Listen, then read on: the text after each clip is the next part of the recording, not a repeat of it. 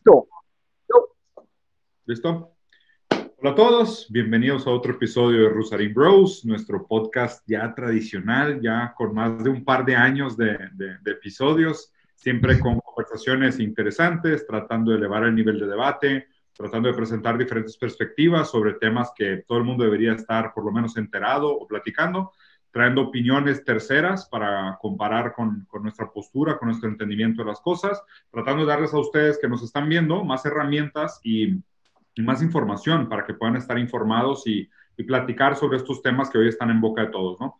Eh, antes de empezar, acuérdense, pues digo, si están viendo esto en el canal de YouTube, piquen aquí abajo todos los botoncitos, like, subscribe, comentarios. Es bueno mantener abierta con la gente que trolea en los, en los comentarios. Si no están suscritos, piquen a la campanita también para que le lleguen los avisos de episodios nuevos.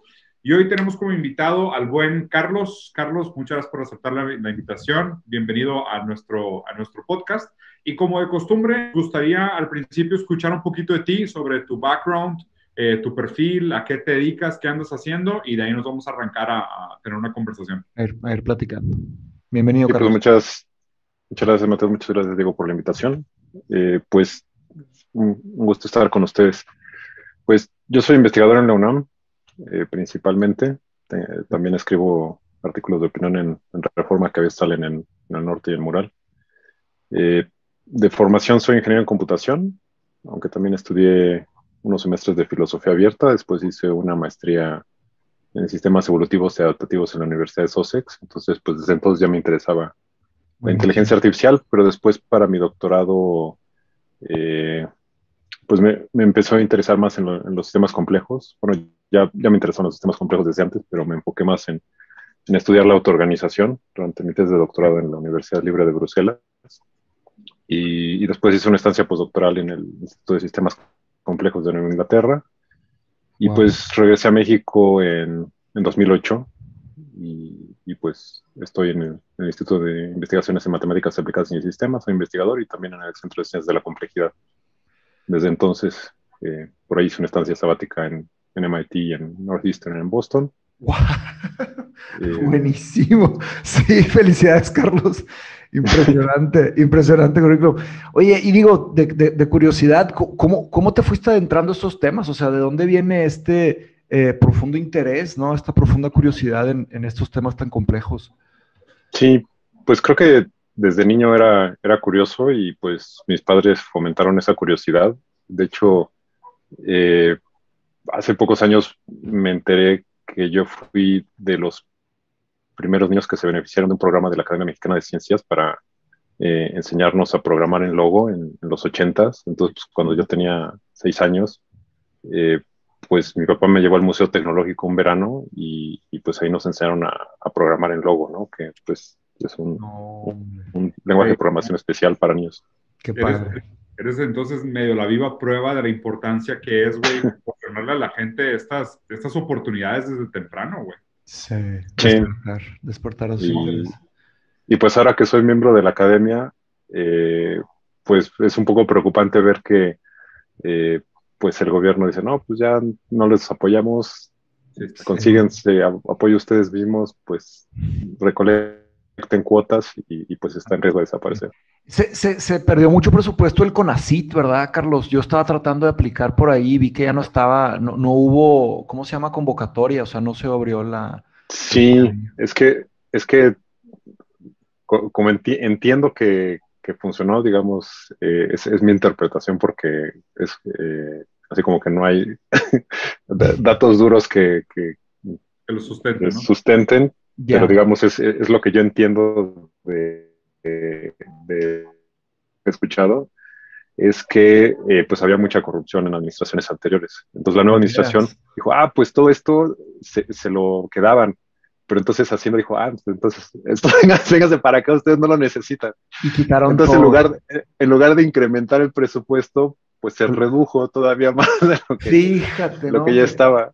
Qué pesado. Pues sí, porque, es complicado. Eso, el doctor Javier Carrillo, que, que, uno de nuestros, de nuestros mentores, él, él fue con el CONACIT, él fue a estudiar a Inglaterra con el CONACIT. Entonces, digo, algunas cosas sí. estaban avanzando, ¿no?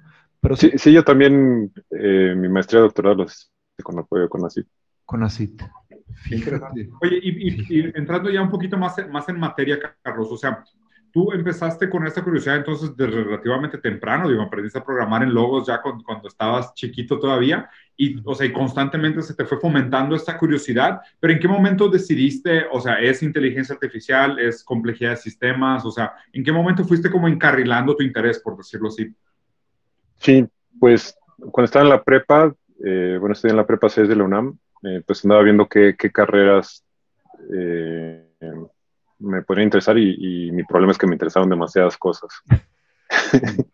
Entonces, pues creo que hice estos exámenes de orientación profesional y creo que de lo único que estaba seguro es que no quería ser contador. Ya.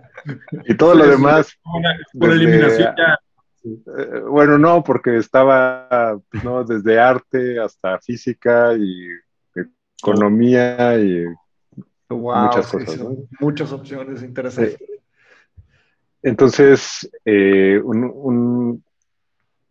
el esposo de una amiga de mi papá daba clases de filosofía de la ciencia e historia de la ciencia en la Fundación Arturo Rosenbluth, que pues era una institución, bueno, una asociación civil eh, que, se especificaba en cómputo, eh, fundada por el doctor Enrique Calderón Alzati, que fue pues, de los primeros doctores en computación en México.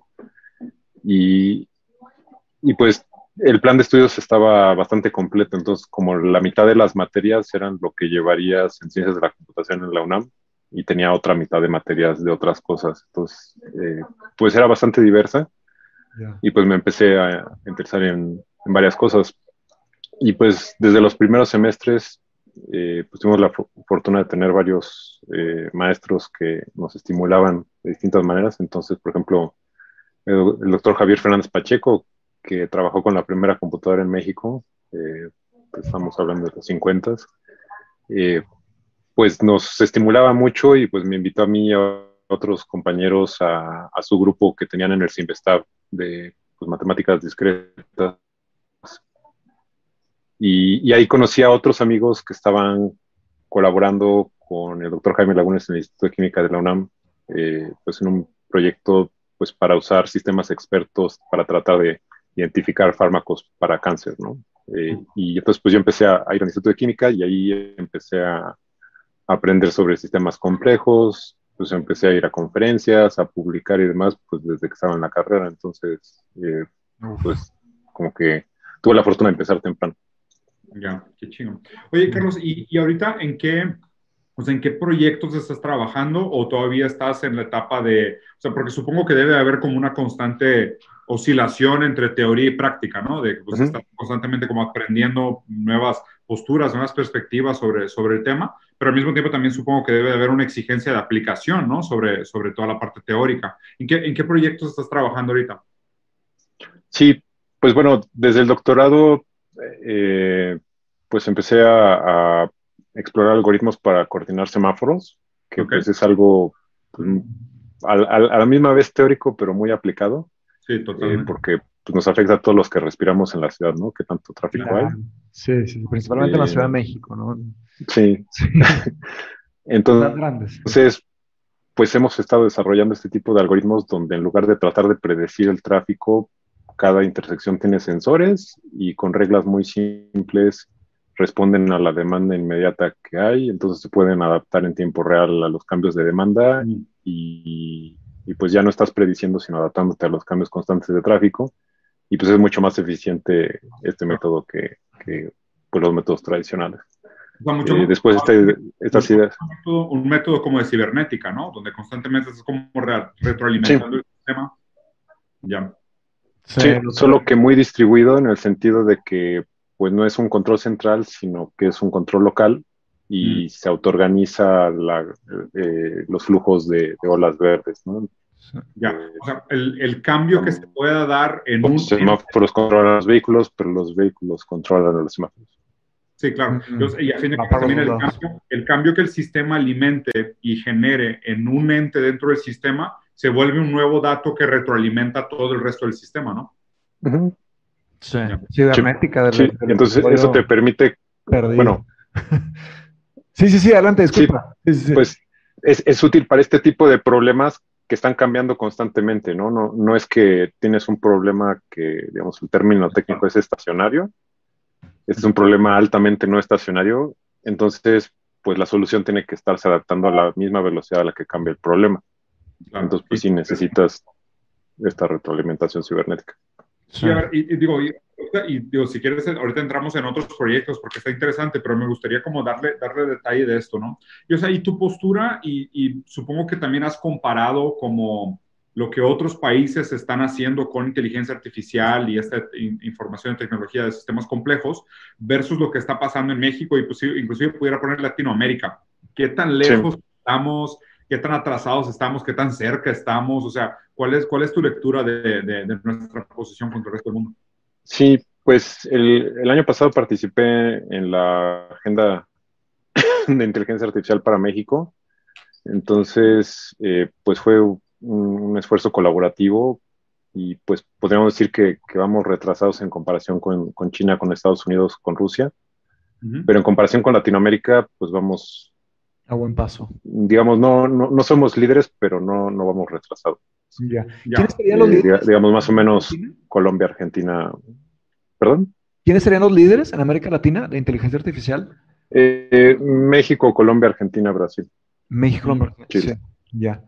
Oye, Carlos, ¿y, qué piensas sobre el, uso de inteligencia artificial en, la esfera privada, no? Porque, digo, eh, como, lo dijo eh, Stephen Hawking, ¿no? Que, ya se nos fue, dijo que, la, digo, la, GAI, ¿verdad? La General Artificial Intelligence, ¿verdad? Eso es un tema que, podemos platicar, ¿no? Sobre inteligencia artificial general o inteligencia artificial estrecha, ¿no? SAI o, o sea, Soft AI o, General AI. Sí. Eh, un comentario que dejó fue que esa tecnología, a, su máxima expresión, puede llevarnos a, lugares impresionantemente eh, tanto florecientes como, destructivos, como que puede hacer o romper mucho de lo que hay en el, en el mundo. Eh, y quería hablar contigo sobre todos estos esfuerzos privados de avanzar inteligencia artificial y quiénes van a ser los dueños de los algoritmos, de los sistemas y de los frutos, porque pues ahí, tú, tú, nos puedes, platicar un poco, pero se dice que eh, los que logran hacer esto va a ser un poder nunca antes visto en, la humanidad, ¿no? Va a ser más que un poder, eh, va a ser una tecnología muy, muy, muy poderosa, por dejarlo en términos generales. Sí, bueno, a lo largo de sus más de 60 años de historia, la inteligencia artificial ha tenido distintos ciclos de expectativa y realidad. Claro, claro, claro. Eh, bueno, los llaman más bien veranos e inviernos de inteligencia artificial. Sí.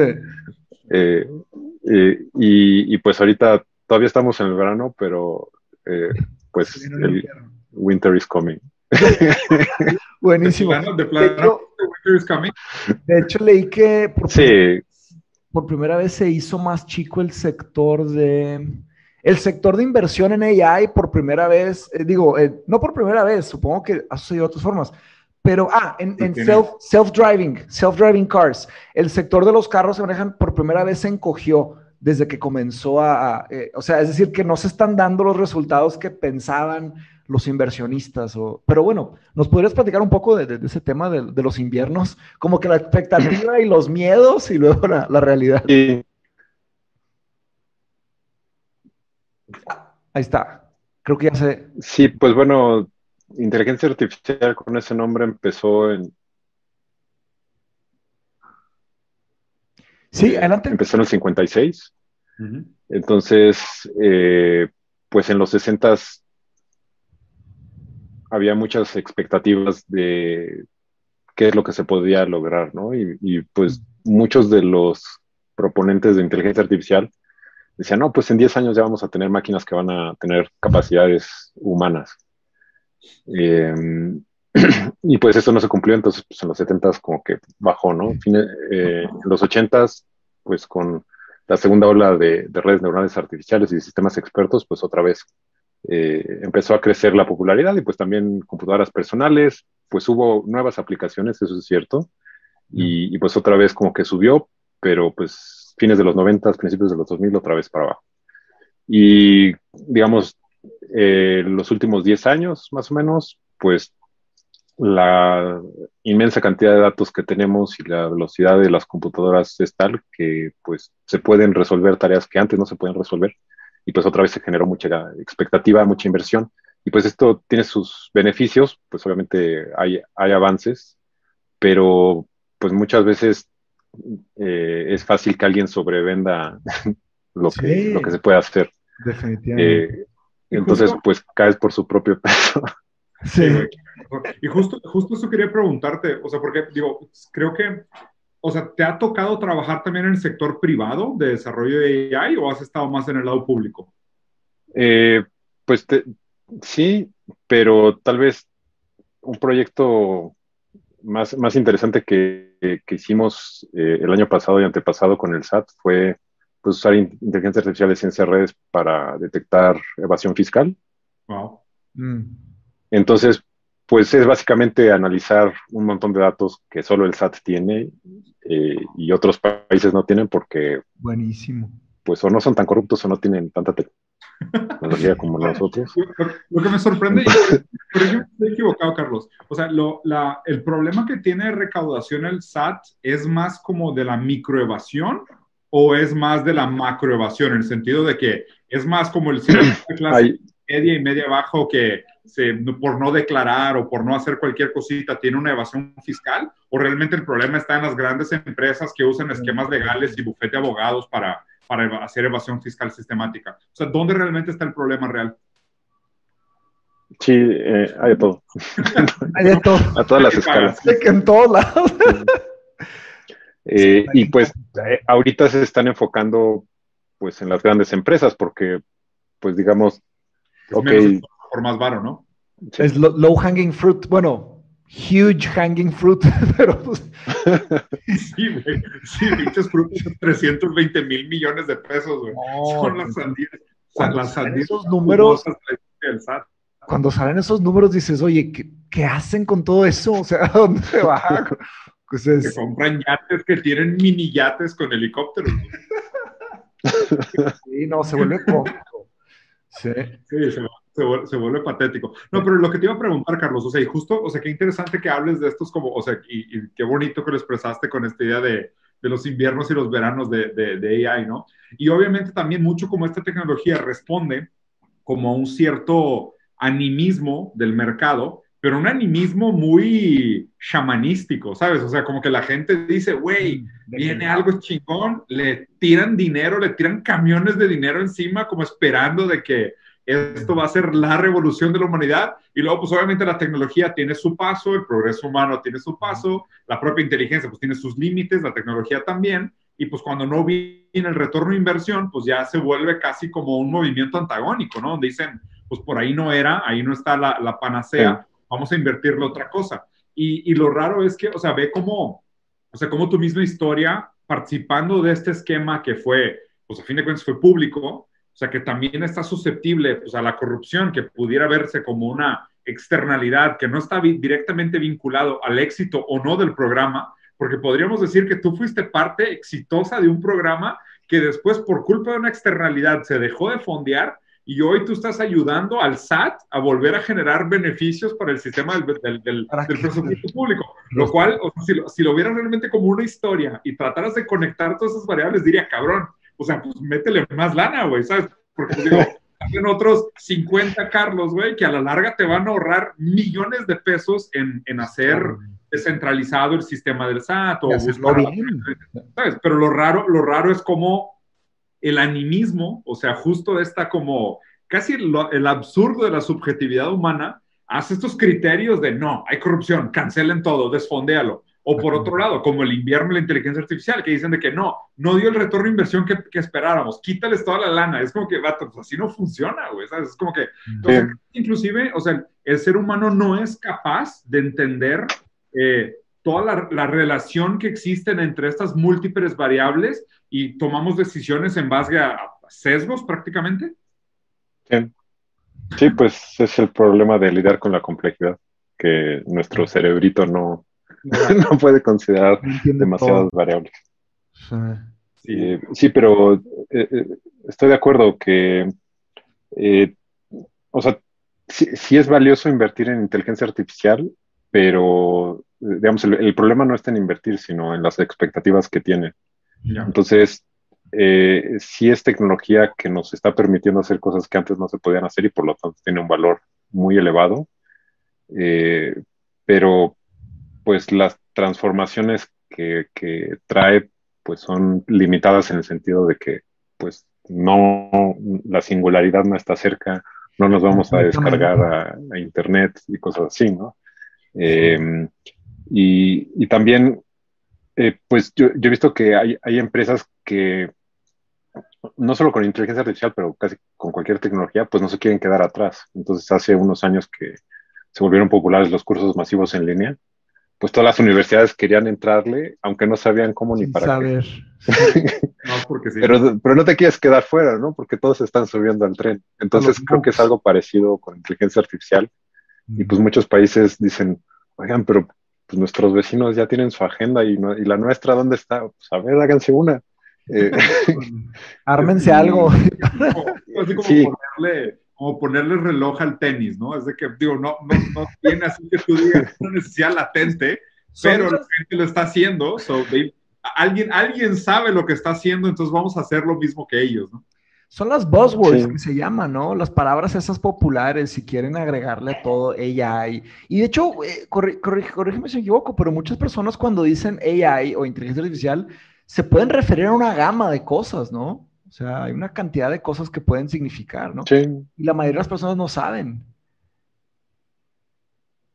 Sí, pues a final de cuentas puede ser métodos estadísticos que explotan grandes cantidades de datos y ya. Y en muchos casos, pues sí pueden ofrecer beneficios, pero hay otros que pues no tienen muchos beneficios. Entonces, por ejemplo, hace unos años nos contactó una farmacéutica y, pues decía, no, pues es que nosotros queremos usar inteligencia artificial. Y pues decíamos, pongan un reconocedor de rostros a la entrada de sus oficinas y ya tienen inteligencia artificial en la empresa. Ya. Pero pues, no, es lo que querían hacer, ¿no? Ya. Pero entonces, digamos, sí los estamos ayudando a usar las tecnologías actuales pues, para mejorar sus procesos y demás, ¿no? Que, que es algo que sí les está, que, que, sí es útil y no es simplemente para tener la etiqueta, somos una empresa que usa inteligencia artificial. Claro, o sea, si es que, también es, pues la de hecho, coincidentemente, hoy pasó algo interesante, ¿no, Diego? en ese rubro. Si quieres, si quieres cuéntanos, digo, fuiste el que sacó el, tema, ¿no? Yo, todas las mañanas tengo el hábito de, abrir todos los periódicos grandes del mundo y como que hacer un review de noticias, entonces leo así como, ¿no? Para darme cuenta de cómo va la narrativa, dependiendo de la región y el país. Entonces, como que siempre es chistoso que muchas veces encuentras inclusive la misma noticia en dos vehículos de ideología diferente o de regiones diferentes, y te cuentan la misma historia desde diferentes ángulos. Entonces siempre trato de ver como varias posturas, ¿no? Para ver qué está pasando. Pero hoy pasó algo raro, que lo reportaron como un primer caso, que fue que un algoritmo de Amazon eh, despidió a un empleado. Y fue un despido que no tuvo ninguna intermediación humana, sino que el algoritmo tomó la decisión, mandó la carta, el, el empleado recibió la carta, estaba completamente fuera del sistema despedido y casi creo tuvo que ir con recursos humanos a decir que, oye, pues al parecer ya no trabajo aquí y que la chava tuvo que revisar el sistema y decir, ah, sí, sí, pues digo, fuiste el primero de, una serie de gente que va a perder su empleo por no cumplir con una serie de criterios ya determinadas por el algoritmo, ¿no? Entonces, ya un algoritmo ya tomó una decisión de terminar un empleo humano y al parecer fue el primero. Supongo que el primero de muchos, eh, y, seguramente primero en este contexto específico, o sea, seguramente ya hay algoritmos que le decían a la gente recursos humanos a quién despedir, pero siempre existía la intermediación. O sea, lo, lo, que parece que fue particular de este caso es que fue completamente intermediario, o sea, no, no, hubo, no hubo una mediación para nada. Sí. Sí, y pues digo, hay, hay muchos casos, eh, por ejemplo, en Estados Unidos, sus sistemas de inteligencia también usan algoritmos para detectar sospechosos de terrorismo, ¿no? Y pues se equivocan de vez en cuando. Eh, y en China... De vez en cuando, sí. Eh, sí, en China también tienen eh, pues reconocimiento facial y cámaras por todos lados, entonces pues, saben, saben a dónde vas. Sí, que es que están... están... Por dónde andas. Ahora, ahí hay... Entonces, pues a todos los disidentes los tienen bien checaditos. Entonces, eh, pues no, no vas a tener ascenso, no vas a tener nada. Entonces, eso, está más tétrico. Ahora, hay, un tema ahí grande en, los algoritmos. Bueno, digo, al usar la palabra algoritmos, pues hay diferentes tipos de algoritmos, ¿no? Usamos este como ejemplo, ¿no? El de, que, que, despidieron a esta persona. Eh, hay un tema ahí que es que, si no me equivoco, en, español creo que se debe llamar, eh, pues, no sé si trazabilidad o transparencia de, de, o como, sí, es explainability, explicabilidad, no sé si sería el término correcto, de que, pues digamos que nos pasa a uno de nosotros, pues nos frustraríamos mucho, diríamos, oye, pues, ¿por qué? O sea, explíquenme, ¿no? Y ahí creo que hay un, hay como que una de las, pues un, problema ahí, porque no, sé si, si Amazon logre presentar explicaciones para la, persona que fue despedida, ¿no? ¿Cómo, cómo funciona ese concepto, eh, Carlos, en, los algoritmos? Sí, bueno, es que muchos de los algoritmos de inteligencia artificial, especialmente los que caen dentro de la categoría de conexionismo, básicamente redes neuronales de todo tipo, eh, pues son cajas negras. Entonces, pues te, sacan un resultado, pero no sabes por qué. Entonces, hay otros que, pues, por la manera en la que se construyen, sí puedes decir, ah, pues mira, es por esto, por esto, por esto. Entonces, eh, pues se busca poder tener esa explicación. Eh, porque si, si, hay algo que no funciona o que funciona, pues no sabes por qué fue. Ustedes piensan, eh, y digo, va para los dos. Aunque en algunos casos, pues estos Perdón, es que hay, como que un delay. Bueno, es que hay algunos casos donde, sí. Eh, los, modelos de caja negra pues son más poderosos que los que son explicativos. Entonces, pues, ¿qué quieres? ¿Que, sea más capaz o que pueda explicar? Sí, que justo, Machi, antes, de que hagas tu pregunta, le quiero hacer un comentario a Carlos sobre esto, ¿no? Porque, o sea, me parece que como que la dificultad es esa, o sea, como lo comentaste, ¿no? O sea, nuestra, nuestro cerebrito, al no ser capaz de contemplar todas las relaciones entre las múltiples variables que puedan ser relevantes para un problema, pues también al mismo tiempo quiere sentirse capaz de entender el por qué estos sistemas complejos toman las decisiones que toman. Pero pues obviamente pues ahí está la paradoja, o sea, si, si fuéramos capaces de entenderlas, pues no necesitaríamos esos sistemas que contemplan una cantidad infinitamente mayor de interrelaciones entre variables que no tienen relación aparente. Y ahí, ahí es donde creo que y corrígeme, estoy equivocado. Lo complejo va a ser que en algún momento vamos a tener que aprender a confiar en estos sistemas, principalmente porque ellos son capaces de... Ya, ya, lo hacemos, sí, sí, sí, ya lo hacemos. Pero, pero, pero me imagino todavía más a un nivel como, por ejemplo, hablar de democracias directas, de nuevos sistemas de gestión, o sea, de modelos políticos anárquicos, donde realmente un modelo tecnocrático pudiera tomar decisiones por el bien común más allá de nuestro propio sesgo y nuestra propia capacidad de entender por qué se toman las decisiones que se toman.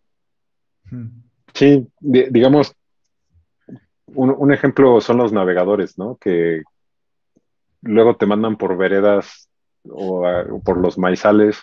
Sí, y, Maps. Y no sé, como, eh, como un amante engañado, seguimos creyendo que, que, va a ser la última vez y seguimos usándolo, porque pues, nos permite hacer cosas que no podemos hacer sin ellos, ¿no? Entonces, así como que le damos chance, ¿no? Bueno, está bien, de modo. Eh, y pues lo mismo con los algoritmos de Amazon, de Netflix y demás que pues, nos sugieren qué, es lo que queremos ver. Eh, pues se equivocan, pero pues les damos chance y, y seguimos usándolos porque, digamos, en todas las ocasiones en las que no se equivocan, pues nos dan un beneficio mayor a, aquellas veces en las que sí nos dejan en situaciones incómodas. Híjole, es que ahí, ahí, o sea, ahí se pone bien extraña la conversación sobre el deseo, o sea, sobre, sobre la reciprocidad entre,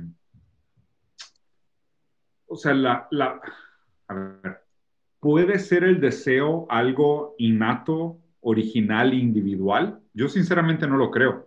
O sea, el, deseo se comporta mucho más como espejo, ¿no? O sea, el deseo se proyecta y como que se retroalimenta con los estímulos externos. O sea, por más que exista la idea de que pueda haber una predicción de deseo, mm. eh, impredecible, dices. Sí, porque tiene que ver con lo que sucede afuera de Netflix, no solo por lo que le picaste ahí. Sí, o sea, el deseo no nos pertenece, pues. O sea, el deseo no es algo, o sea, yo, yo no lo veo como algo que tenemos nosotros. O sea, el deseo es más como un vacío. El deseo no es algo, el deseo es falta de algo. Y, y al no ser algo, eh, el deseo es como esta es como si fuera un objeto amorfo, que es un, es un agujero amorfo que se adapta a diferentes cosas que se puedan percibir afuera. Y el deseo medio que se moldea, ese agujero se moldea a diferentes elementos externos. Entonces es raro porque a la larga la, la predicción del deseo se vuelve deseo de predicción. O sea, no sé si, no sé si me explico, pero es, es obviamente es un proceso de retroalimentación. Entonces me, me pregunto qué tanto de la, si es que existe tal cosa como una pureza de deseo, se sacrifica con la predictibilidad. Pues yo creo que desde antes, porque la mercadotecnia se dedica precisamente en darle forma a nuestros deseos. Es a ver, el arte de desear cosas que, no, sabíamos que existían hace cinco minutos y que no podamos vivir sin ellas. Que, justo, que justo el deseo va mucho por ahí, o sea, el deseo va mucho por esta por esa como falta, ¿no? Que es, que es un, que es un agujero sin forma, que se adapta a lo externo. Y mucho de lo que se, que se usa hoy en día en mercadotecnia, pues fue herencia de Freud. O sea, es herencia freudiana de esta interpretación de cómo funciona el deseo. La hija de Freud fue la que, eh, la que hizo un trabajo impresionante para los, por ejemplo, las de cigarros y así, ¿no? Las empresas grandes. Los o sea, todo eso es trabajo usando... Su sobrino, ¿no? ¿Cómo? Su sobrino. Ah, sobrino, sobrino. No, su yerno. Sí. Sí, su, yerno fue el que, el que hizo mucho ese trabajo. Entonces está interesante cómo a la larga el, el propio, la propia oferta al deseo se transforma en el deseo. Entonces ya o sea, se vuelve como una profecía autocumplida de que, pues digo, pues, o sea, si Netflix te ofrece puros documentales y como, como, dices, ¿no? O sea, no, no se me antoja ver documentales, pero bueno, ya que me estás ofreciendo tanto, vi un par que me gustaron. Y ya pues, se empezó a adaptar. Se cumplió la profecía, pero tenías deseo, tenías deseo de, de, documentales, pues probablemente no. O sea, tiene que ver mucho más con lo que se ofrece. Sí. Pues creo que el mercado no le interesa tanto predecir qué es lo que queremos, sino obligarnos a que queremos lo que nos ofrece, a que creamos lo que nos ofrece. Exacto, y ahí sí concuerdo completamente contigo. O sea, que creo que justo ahí es donde, o sea, probablemente estaría interesante que la gente pensara más críticamente sobre esta propuesta de que el algoritmo satisface nuestros deseos cuando no. Lo que está tratando de encontrar el algoritmo es cuál es la manera más fácil de satisfacerte. O sea, si, si eso no correspondiente con un deseo original, pues eso ya es indiferente. O sea, probablemente lo que se va a medir como éxito del sistema es qué tan seguido, con qué intensidad y con qué frecuencia y complejidad te, te, te, arrojas un resultado satisfactorio sobre la interacción con el sistema. Pero si ese era realmente un deseo legítimo, original, valioso, precioso, relevante, eso no importa. O sea, eso, eso realmente no, no, es, no, es, no es interesante. yo, por eso, yo por eso siempre pongo en jaque o trato de poner en jaque la idea de progreso, ¿sabes? Porque nadie sabe cuál es el progreso al que se aspira. O sea, medimos constantemente como estas pequeñas variables de satisfacción para construirnos una idea de progreso, pero si, si paras todo y dices, a ver, a ver, a ver, ¿cuál es el plan? ¿Hacia dónde vamos? Sí, claro. no creo que hay tal cosa, ¿no? Son millones, o sea, son puras agendas en, todos lados. sí, hay, hay distintas maneras en las que se puede medir pero que, quiere decir que al, parecer nuestra tecnología se está volviendo muy eficiente para disparar pues dopamina y endorfinas eh, de, la manera más constante, pero hay gente que, hace notar que pues esto como que nos cansa nuestros cerebritos claro. Y, pues puede llevar a problemas a largo plazo, ¿no? Eh, Depresión, pues, ansiedad. Sí. Sí, que, que, o sea, el usar redes sociales, bueno, desde usar correos electrónicos, pues ya sabía que podía generar adicciones y demás. Entonces, pues hay efectos similares al, al, usar tecnologías que están diseñadas precisamente para engancharnos y que pongamos atención ya sea a Netflix o a YouTube o a Instagram o a Twitter o lo que sea, eh, pues nos están estimulando y nos hacen sentir bien, pero pues luego casi casi nos quitan ese estímulo y pues ya nos entra el bajón. Entonces, No, eh, eh, pues hay mucha gente que advierte sobre los riesgos que tiene eso, ¿no? Sí. Y va una pregunta abierta, ¿no? Eh, digo, claramente esto es algo que, que, nos preocupa, ¿no? Nosotros tres, y yo creo que a mucha gente. ¿Por dónde iría la solución de tal problema? Porque es un problema hasta difícil de definir. Digo, y, y, hay muchos estudios sobre cómo, cómo están jugando este juego, ¿no? Las empresas grandes, privadas y todo, ¿no? Porque así como la inteligencia artificial, bueno, no quiero usar, vaya, la, ciencia de datos, ¿no? De las, redes neuronales pueden hacer algo tan constructivo como este, ayudar a, manejar el tráfico de una ciudad, ¿no? Rojos y verdes, eh, también puede acabar detonando ciertos problemas psicológicos a, como grandes experimentos sociales, ¿no? Pues ahí tenemos los ejemplos de Facebook, que de repente nos enteramos que Facebook tenían esta filosofía de Silicon Valley de ve rápido, eh, move fast, break fast, y de repente ahí tienes las consecuencias de cientos de miles de personas que, que eran víctimas de estos experimentos psicológicos. Eh, entonces ahí está, ahí está, ahí está por lo menos una parte del planteamiento del, del problema, ¿no? ¿Cómo podríamos tener una esperanza para pensar en una, en una solución de esto? Sí, pues yo creo que el primer paso es aceptar que el, problema, ¿no? Hola, me llamo Carlos y tengo un problema. Uso la, tecnología. Eh, y, digamos, creo que la solución no está en eh, decir, ah, pues entonces ya eh, vamos a una sociedad primitiva y nos vamos al monte y, nos, nos, desconectamos. Con, sí pero creo que sí es muy importante pues ir a la naturaleza que nos queda cerca, desconectarnos de vez en cuando y, digamos como que limitar eh, el uso que hacemos de, la tecnología que pues en cierta medida podríamos decir que cada vez nos controla más y, y pues esto de nuevo tiene ventajas y desventajas porque nos permite hacer más cosas y, y pues creo que esto no, no, va tanto como que las máquinas nos van a dominar, sino que cada vez estamos más integrados a nuestra tecnología, ¿no? Y, pues esto es lo que caracteriza a nuestra especie. Eh, entonces, como que el, decir, ah, no, pues no vamos a usar tecnología es casi, casi como que rechazar nuestra humanidad. Claro, o sea, justo.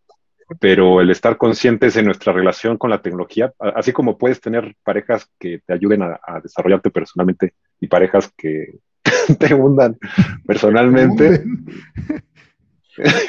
Creo que debemos de ser conscientes de nuestra relación con la tecnología para que nos ayude a desarrollar. O sea, es, casi como esta, o sea, no sé si has leído, por ejemplo, el manifiesto Cyborg y mucho este el pensamiento transhumanista y posthumanista y demás. Esta, esta noción de, o sea, nunca fuimos independientes, ¿no? O sea, obviamente hay, hay niveles más rudimentarios de relación entre el ser humano y las herramientas, y hay niveles de alta dependencia entre el ser humano y las herramientas, ¿no? O sea, porque, o sea, Mateus usa lentes, o sea, si le quitas los lentes, pues ya no es funcional. Lo, que, lo, que, lo que juzga la sociedad como un ser humano apto, un ser humano eh, capaz, porque pues justo esta idea del, del, capacismo, ¿no? O sea, lo que juzga un humano como capaz, creo que también hace que la vara se levante, ¿no? Es casi como decir, hoy en día si no tienes celular, no funcionas en la sociedad. O sea, mm necesitas un celular, ¿no? Es como que, digo, pero por ejemplo, también podrías argumentar que necesitas una casa, porque si tienes un código postal, puedes abrir una cuenta de banco. Si no tienes una cuenta de banco, no puedes acceder a una serie de otros criterios de la humanidad, ¿no? Entonces, es, es repensar el humano como cyborg, o sea, el ser humano como integrado a, a, una serie de elementos fundamentales para su funcionamiento que son externos a él y repensar lo que deberían de ser o sea, casi como, o sea, si tú tienes derecho a respirar, deberías de tener derecho también a un celular, o sea, casi exagerando el argumento, ¿no? O sea, poniendo el argumento un poquito exagerado, como diciendo, o sea, y hay, hay, una, hay una interpretación bien interesante que leí hace mucho tiempo que decía que el tener carro no era tanto un fruto del trabajo, sino que era un acceso al trabajo. O sea, porque la gente que tiene carro puede acceder a puestos de trabajo que la gente que no tiene carro no puede acceder, ya sea por distancia, por libertad de locomoción, por lo que tú quieras, ¿no? Entonces me parece que muchas de estas herramientas que acabamos percibiendo como externas no, no lo son realmente. O sea, y, aquí uno de mis análisis favoritos sobre este momento específico histórico, y tengo rato que estoy investigando sobre esto, es pasamos de, de Michel Foucault, de una sociedad disciplinaria, a una sociedad de control, que es de Luciana, ¿no? Y la sociedad de control habla de que hoy ya no se aplica tanto un sistema disciplinario donde, oye, te restringo la movilidad, te meto a la cárcel, te quito el acceso, te, te meto a una prisión, al ejército, al hospital, sino que lo, que lo que hace es que a través de un sistema casi cibernético se nos va restringiendo el acceso, ¿no? Pero de una manera casi invisible, güey, como, oye, te quito el, te quito el acceso a Twitter, ¿no? O, o tipo, pues no te alcanza para comprar un celular, o, ¿sabes? O sea, o no participas de este algoritmo. Y, y, esos accesos acaban siendo casi como si fuera una bola de nieve que a la larga crean humanos inválidos, o sea, completamente desfuncionales para, para el sistema hegemónico, que ni siquiera es de mayoría, o sea, es una, es una minoría, pero crea como todos estos filtros de acceso porque pues no, no, no considera la, la, el valor y, la, y el deseo de estos humanos que no cumplen con las expectativas de, de los sistemas hegemónicos. Sí. Sí, pero bueno, eso, eh, esas desigualdades siempre, siempre las hubo, ¿no? O sea, hace 150 años el 90% de la población era analfabeta. Sí. Y ahorita es, es más bien menos del 10%. Sí, claro. Y, lugares como y también es más alto y no, no, por eso cambia mucho. Sí, eh, pero, o sea, por ejemplo, en la India de plano inventaron el sánscrito para que las castas más altas fueran las que acapararan, acapararan el conocimiento. Entonces, eh, digamos, una de las grandes promesas de Internet es que pues democratice el, el conocimiento y que sea accesible a todos. Uh -huh. Y pues ha habido muchos esfuerzos pues para que la gente tenga acceso a, a Internet, ¿no? Eh, uno de estos eh, intentos fallidos que, que, me contaron de, pues no sé, algún programa que ya tendrá, no sé, alrededor de 20 años, poco más, poco menos, eh, pues a, a, habrían en bibliotecas públicas en distintas partes de la República, pues, ok, va, va, a haber acceso a Internet, entonces los niños y los adolescentes van a poder eh, acceder a Wikipedia y, y pues va, va, a mejorar sus oportunidades porque van a tener conocimiento, ¿no? Eh, pues bueno, en, en, uno de estos pueblitos, eh, pues la gente acabó eh, usando esa conexión a Internet para pornografía y la encargada de la biblioteca acabó prostituyéndose y pues como que no, no era el objetivo no, eh, de, del programa, ¿no? Es que mucho el Entonces, Internet es eso. Eh, Una gran parte del Internet es eso, distracción y pornografía. Nada, nada contra, ¿eh? Porque digo, aquí lo que, lo que habría que poner en, en, en, en juicio es el criterio de la legitimidad de un deseo contra otro. Bueno, a, hablando de pornografía, algo interesante es que, por ejemplo, en Dinamarca, que fue el primer país donde se legalizó, eh, justo cuando la legalizaron, bajaron las violaciones. Sí. Eh, entonces, pues, ¿eso ah. fue bueno o fue malo? Pues para parecer que fue bueno, ¿no? Legalizada. Eh, el, el, tema es que mucho de la pornografía es este, gente obligada, ¿no? Son mujeres que no quieren estar ahí y, y las obligan a estar ahí. Y todavía, todavía, todavía, hay, mucho, hay muchísimo abuso y hay muchos mucho. casos de... Muchas personas no saben que están viendo eso y lo están viendo y lo están ayudando, lo están promoviendo. Entonces, sí. Sí, o sea, es, es, es todo un tema, ¿no? Pero sí. eh, es muy difícil decir blanco-negro. No, totalmente. Completamente sí, En muchos de estos casos. pero, pues, pues lo, lo, mismo, re, re, regresando al acceso del conocimiento, mm.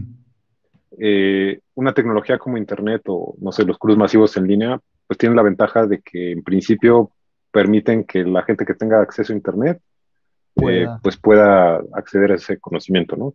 Pero pues también necesita tener datos. Bueno, ok, entonces que los gobiernos eh, ponen internet gratuito o, o, algunas empresas ponen internet gratuito. Facebook. Eh, entonces, pues eso ayuda, pero entonces, ¿para qué van a usar ese internet gratuito?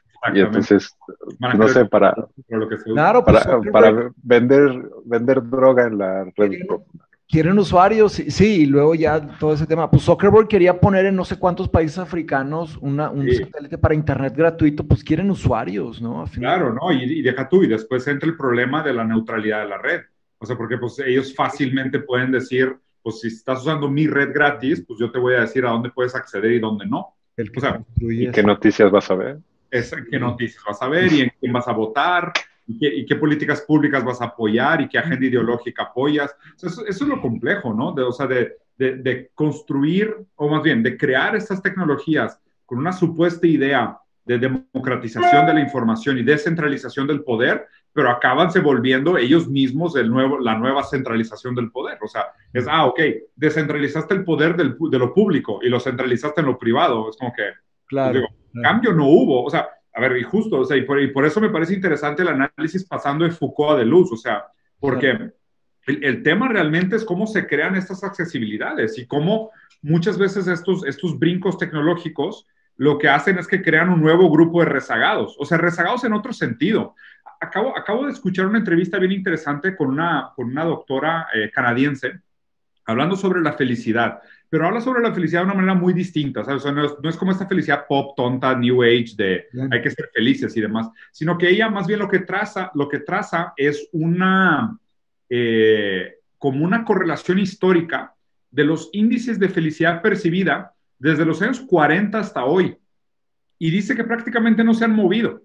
O sea, que, que a grandes rasgos la gente está pues igual. O sea, es cuando tú mides felicidad como un eje, o sea, como una, como una, como una variable, pues te das cuenta que no ha cambiado mucho. O sea, la gente sigue midiendo su, su índice de felicidad alrededor de 7. O sea, y, se, me hace, se, me hace, bajo inclusive, ¿no? Hay algunos países que se salen de la curva, algunos países latinoamericanos inclusive, por más caóticos que sean, tienen, tienen un promedio más alto. Algunos países muy desarrollados como los, los, los países nórdicos tienen un índice más bajo. y lo interesante es que, o sea, lo, lo, lo divertido de, de, su ejercicio, tiene un libro que, que se llama About Happiness, donde interrelaciona la variable felicidad con muchas otras cosas donde nosotros juzgamos el supuesto progreso de la humanidad, ¿no? Como longevidad, expectativa de vida, o sea, como salud, bienestar, dignidad, capacidad de perseguir tus sueños, libertad y demás, y, y, y no mueven mucho la felicidad. O sea, y, y, de nuevo, Mateus, o sea, la frase esta que dije en la punta anterior que estábamos, ¿no? De uno de mis pensadores favoritos, Lacan. Lacan dice que, que la fantasía en grandes rasgos es un, es un la, perdón, el progreso a grandes rasgos es una fantasía porque queremos que avanzamos porque no sabemos lo que sacrificamos para avanzar. ¿No? Y, y, y, de nuevo me resuena la frase que dijiste, Carlos, de que pues muchas veces nuestros cerebritos no dan para entender para correlacionar todas estas variables y decimos de que, güey, es que es increíble, ahora tenemos un dron de Amazon que me entrega las cosas a mi casa, güey, ¿sabes? Wow, this is amazing. Pero, pero no, porque no sabes Sí, o sea, porque no, porque no te alcanza el cerebro para entender, pues que, güey, no sabes todo lo que, que estás sacrificando o la gente que se sacrificó para que esto fuera posible, ¿no? Para que esto fuera viable. Y, nada más un paréntesis, y, le cedo la palabra a Carlos, este, que no recuerdo dónde, lo leí, pero eh, si, si tienes, que el ser humano se adapta en sí, en el concepto de, claro, habría que hablar de felicidad química, ¿no? Felicidad de, de, de, lo que, los neurotransmisores que tenemos en, la, en, el cerebro, ¿no?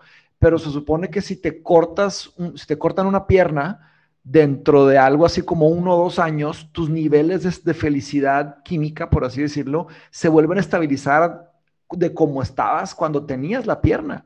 Entonces, y eso es una gran tristeza de, nuestra especie, porque, pues, ¿qué pasa con las injusticias? Nada más van como, lo de, como la metáfora esa de las, eh, no sé si sean, eh, pues, langostas que están siendo hervidas en un agua que sube bien poquito la temperatura, bien poquito, y de repente si se incomodan, pues le bajas tantito la temperatura y luego la sigues y cuando ya, es demasiado tarde, ¿no? O sea, y es que es una gran tristeza porque no hay solución para esos problemas, o sea, para los problemas de, del nivel de control y de, poder que ya están en las manos de estas empresas que están haciendo un tipo de titareteo, por poner una palabra, a escalas masivas, eh, y, no, hay forma de frenar eso, de, descarrilar eso, ¿no? Está... Sí, yo, yo, yo creo que, Mateos, el, el, mismo argumento se podría usar al revés, en el sentido de que si mm. te regalan alas, en dos años ya, estarías tan feliz como ahorita, ¿no? Ay, pues ya puedo volar, no importa. ¿Sí? También va para el río. No, por, por eso eh, los índices de felicidad se han mantenido igual. O sea, pudieras decir que ha mejorado nuestra calidad de vida en muchos ejes. Vivimos como reyes de hace cuatro siglos y somos igual de felices, güey. Sí, es, es, lo que yo, le digo a mis hijas que, pues digamos, eh, digamos, comparando con otras personas, pues están rodeadas de privilegios. Claro. Pero su comparación de felicidad y sufrimiento, pues es en comparación con lo que tienen, no con, con lo que, digamos, es el promedio global. Claro. Eh, y, pues como que obviamente no logro razonar sus emociones eh, exitosamente. Pero regresando un poco sobre a los riesgos de la tecnología, pues creo que es con cualquier tecnología. El problema no, no, es tanto lo que nos permita hacer, sino el uso que se haga de ellas. Entonces, el ejemplo clásico de la energía nuclear, pues tiene ventajas y pues también riesgos enormes que, que pues todavía están ahí, ¿no? De, de, amenazas nucleares. ¿Piensas que hay futuro eh, ahí en la, en la energía eh, nuclear o termonuclear, Carlos? Yo creo que sí. Eh, digamos, el, para, para, enfrentar el cambio climático no va a haber así una solución de que, ah, pues con esto ya lo hicimos, ¿no? Ya. Entonces, pues tenemos que intentar todo lo posible paralelo y solar, y hidroeléctrica, y eólica, y geotérmica, y nuclear, y, y de todo tipo, eh, pues para generar eh, de manera sustentable más, más energía. Y, y, una pregunta, Carlos, hablando específicamente de este tema, o sea, del antropocénico, si quieres, o el, o el problema del, del, del, medio ambiente, la naturaleza, los recursos ¿no? O sea, ¿tú crees que es, lo, sensato sería seguir apostando en la innovación, en la inventiva humana? ¿O crees que también tiene que ir de la mano con una reducción drástica de consumo o un cambio de, modelo de productividad? Sí, yo, yo creo que de todo. Eh, sí, o sea, sí, eh, son, son tantos factores que, eh, digamos, eh, es cierto que también nuestra demanda de energía ha crecido tanto como nuestra energía renovable. Entonces, pues es cierto que ha crecido la energía renovable, pero cada vez consumimos más energía, entonces no hemos podido cerrar plantas de energía que, están basadas en combustibles. Eh, bueno, datos de Estados Unidos, ¿no? Pero pues me imagino que a nivel global es, es parecido. Sí, similar. Sí, sí. ¿tú, crees que, o sea, va a, tener que hacer un esfuerzo como, pues, multidireccional, ¿no? O sea, que al mismo tiempo que sí vamos a tener que seguir desarrollando nuevas maneras, o sea, si no, si no va de la mano con una reducción de consumo o un cambio de hábito global, pues no, vamos a seguir la misma tendencia, ¿no? Donde, como dices, o sea, para cuando hacemos el catch-up del déficit que pensábamos arreglar, ya consumimos más de lo que arreglamos.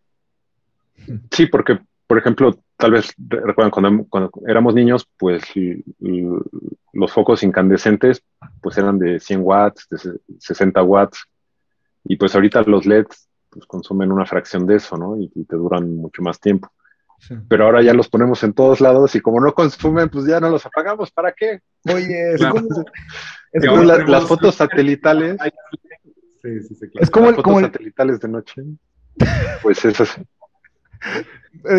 como que va, va, y viene, va y viene. No, lo que iba a decir, digo, antes de comentar las fotos satelitales de noche, eh, eh, lo que sucedió con los carros, ¿no? Cuando no había cinturones de seguridad, las personas manejaban a cierta velocidad. Luego le pusieron un cinturón de seguridad y le empezaron a acelerar más y empezaron a chocar más y se murieron más personas. O sea, Jesus. sí. Pero decías, Carlos, perdón, de las fotos satelitales. Ah, sí, que, que pues es impresionante varias regiones del mundo que, que, pues desperdician un montón de luz para alumbrar el espacio, ¿no?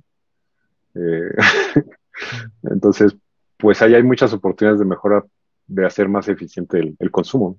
Entonces, eh, por ejemplo, en, en, Europa, pues muchas autopistas tienen alumbrado público simplemente porque les alcanza. Claro. Eh, y, pues no sé qué tanto, qué, qué tan seguras sean, qué tanto valga la pena para la cantidad de conductores que tienen a las 3 de la mañana, que pues estén ahí no sé cuántos eh, y, ahí, Carlos, o sea, justo, y si quieres para ir, para ir medio, medio cerrando, porque ya no te queremos quitar mucho tiempo, ya casi vamos por la hora.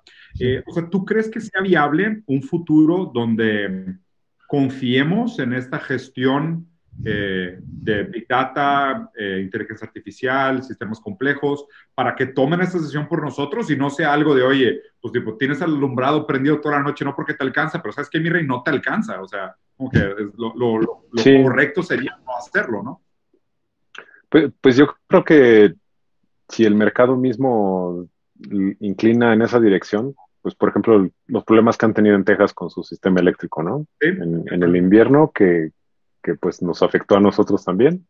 Y ahora en el verano también, así como, oiga, no prendan el, aire acondicionado porque... Claro, pero, pero, Wall Street, pero, Wall Street, y los billboards ahí sí, prendidos a todos, ¿no? O sea, apaguen sus climas, pero aquí está el anuncio de Visa y Mastercard a todo su esplendor. Eh, eh, pero también es un problema a nivel global de, pues de, distribución de recursos, porque pues hay lugares donde puedes tener eh, energía en exceso o comida en exceso o lo que quieras en exceso, pero, pero no lo puedes llevar, ¿no? Entonces, digamos, la cantidad de comida que se desperdicia no es porque no se necesite en otra parte del mundo, pero no, no la puedes transportar. Sí, de hecho, la gran, mayoría, la gran mayoría de la comida que se, que se echa a la basura se queda en la granja, o sea, se queda en el rancho, ni siquiera sale del rancho. es, un problema de logística, definitivamente. Es un problema de costeo más que de logística. Sí, entonces yo creo que mientras tengamos las herramientas para distribuir más, eh, pues todos los flujos de, y transacciones y demás para que, pues digamos, en los lugares donde se necesitan los recursos pueda haber pero pues no es tan fácil, ¿no? Porque no solo es electricidad, ahorita es, agua, ¿no? Que pues ahorita ustedes tienen sequía y unos cuantos cientos de kilómetros hay inundaciones. Entonces, pues, ¿cómo redistribuir esos recursos eh, conforme van cambiando las, ofertas y las demandas? Eh, pues obviamente se necesitan construir todo tipo de sistemas para, para lograrlo.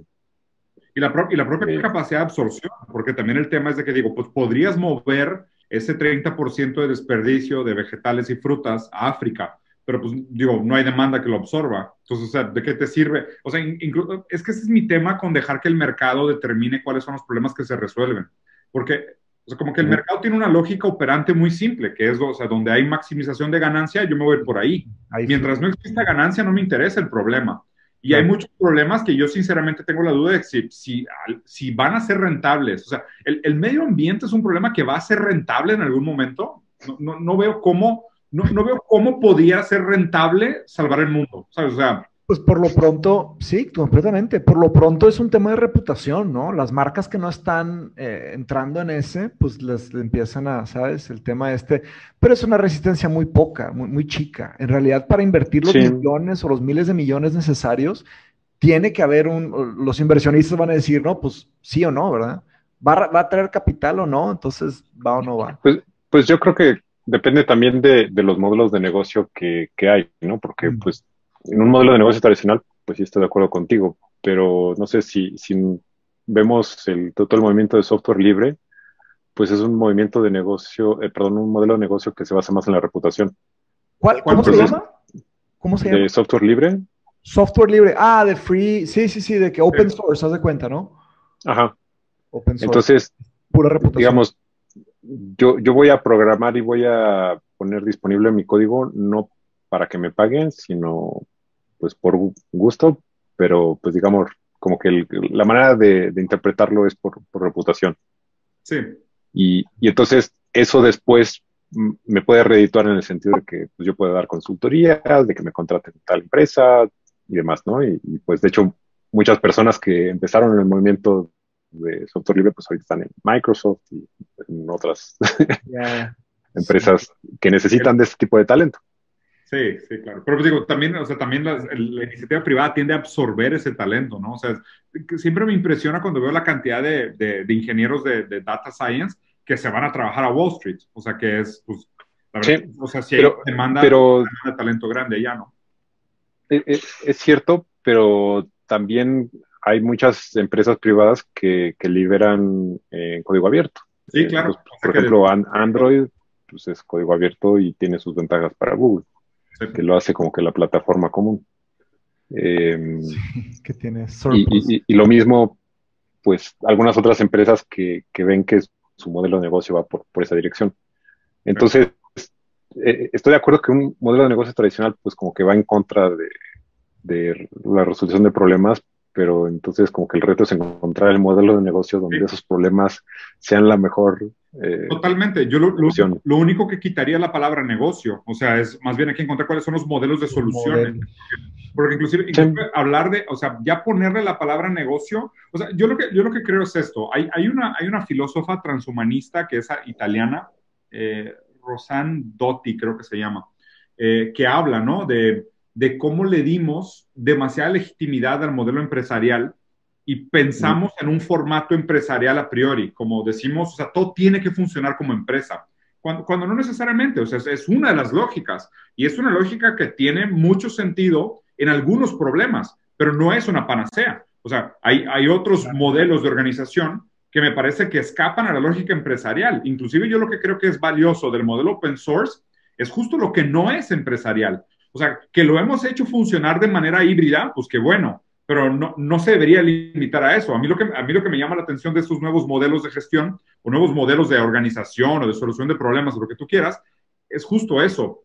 Cómo nos proponen una lógica alternativa a la lógica empresarial. Porque la lógica empresarial sí tiene una serie de sesgos y precondiciones que la limitan a un campo de acción muy específico. Y, a la larga lo que pasa es que estos, estos campos de acción, cuando alineados, inclusive de manera cibernética, que para mí escapa mucho a la lógica consciente que pudiéramos tener sobre ellos, acelera variables indeseables, ¿sabes? O acelera eh, ejes indeseables. Y lo que creo que deberíamos de buscar es más como, bueno, ¿qué modelos de gestión alternativos tenemos para la solución de problemas, administración de recursos, eh, construcción de futuros, administración de ciudades, lo que tú quieras, que escapen a la lógica empresarial. O sea, eso, eso es lo que realmente me llama la atención. Sí, o, o, tal vez hablar de empresas que, que, cuya meta no sea simplemente eh, el dinero, ¿no? Eh, sí, pero, que, pero, ahí está, pero ahí está o, sea, es, es, que, es que la economía tradicionalmente, o sea, pues no sé, desde la era industrial, pues se basaba principalmente en la cantidad de materia y energía que podías procesar. Eh, pero pues desde hace varias décadas, cada vez más la economía se mueve por la información que puedes procesar, generar, distribuir. Y pues no sé, en, arte eso es muy claro, ¿no? En, Hollywood, en, la música. El valor que tiene una canción, eh, pues no está correlacionado con la energía que te tomó extraerla, ¿no? De, del espacio de la ciudad.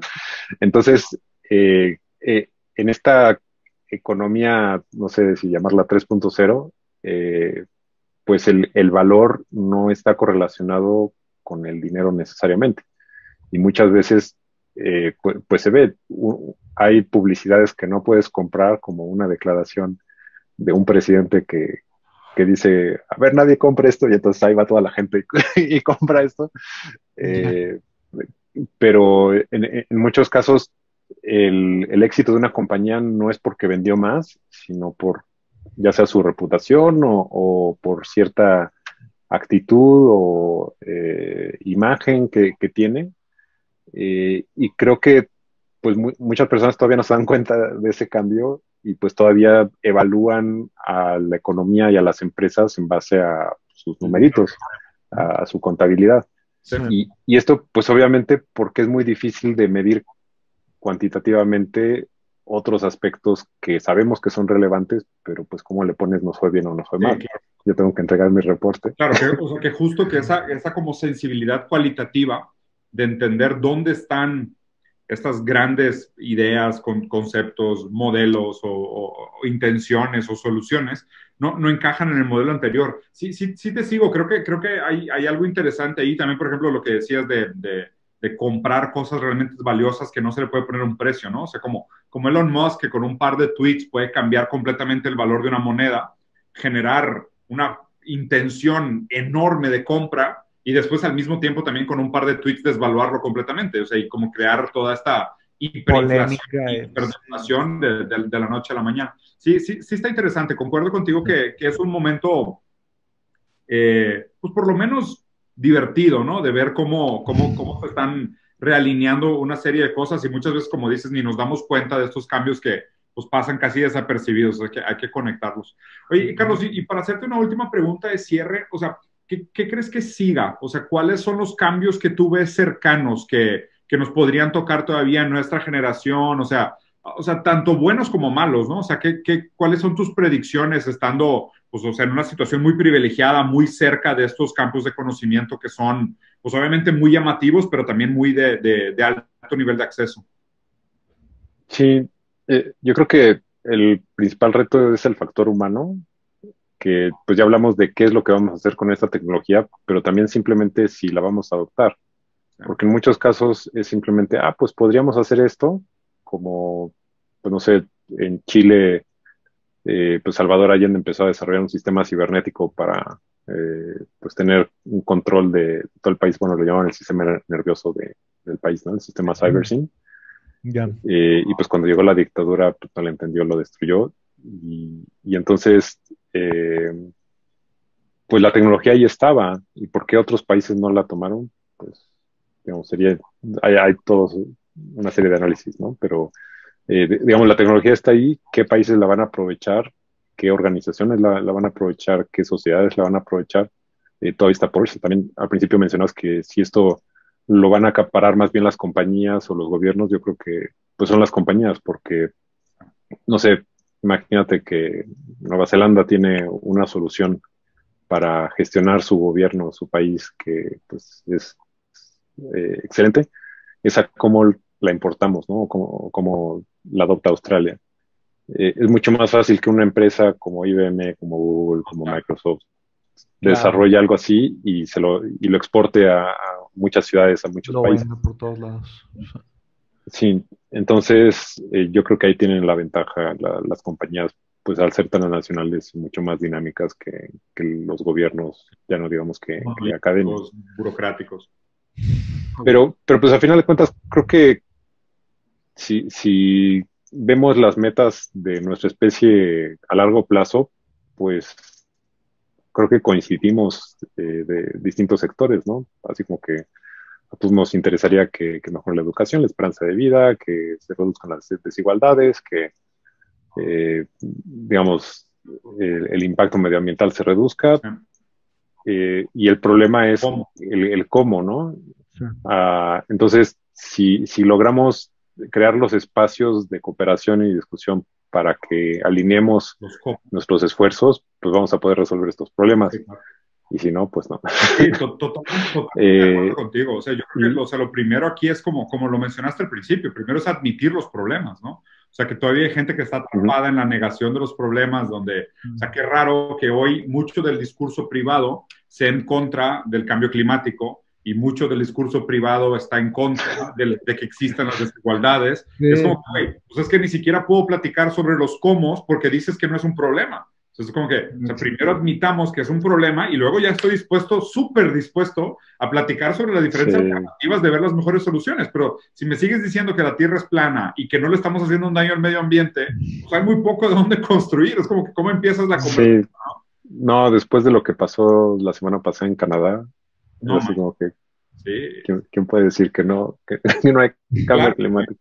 Murió, murió más la ola de, calor que por toda la criminalidad. Es increíble. Es increíble que la gente todavía diga, no, no, no, no, o sea, no, no, somos, no somos el factor de cambio climático. Es como que, ¿cómo, cabrón? No, la evidencia es impresionante, o sea, es impresionante, hay demasiado. Este, el tema es que no hay, las personas, no hay una intención de entender, si no quieren, este, pues es muy difícil. Pero bueno, Carlos, muchas gracias por tu presencia, por tomar la, invitación. Te agradecemos mucho por tu conocimiento, ¿no? Todo lo que aprendemos. Eh, y ojalá y se repita en algún futuro. Esperemos. Sí, con mucho gusto. Oye, ¿por dónde, ¿por dónde te pueden seguir? ¿Dónde estás activo? Si es que te interesa tal cosa también, o dónde pueden Sí, sí está en Instagram, sí. En, Twitter estoy como CGG-MX, en Instagram como CGershen. Eh, y ya. lo demás. Ya basta. Suficiente. en YouTube igual seguir. Ah. Madre, Oye, pues Carlos, pues, igualmente, muchísimas gracias, un gusto conocerte, felicidades por tu trabajo y qué, qué, qué, mérito de carrera. Ojalá y sigamos platicando de alguna manera o de otra, porque creo que hay muchos temas interesantes que se pueden desdoblar de aquí. Por supuesto, gracias a ustedes. Va. Un abrazo, cuídense, saludos. Bye bye.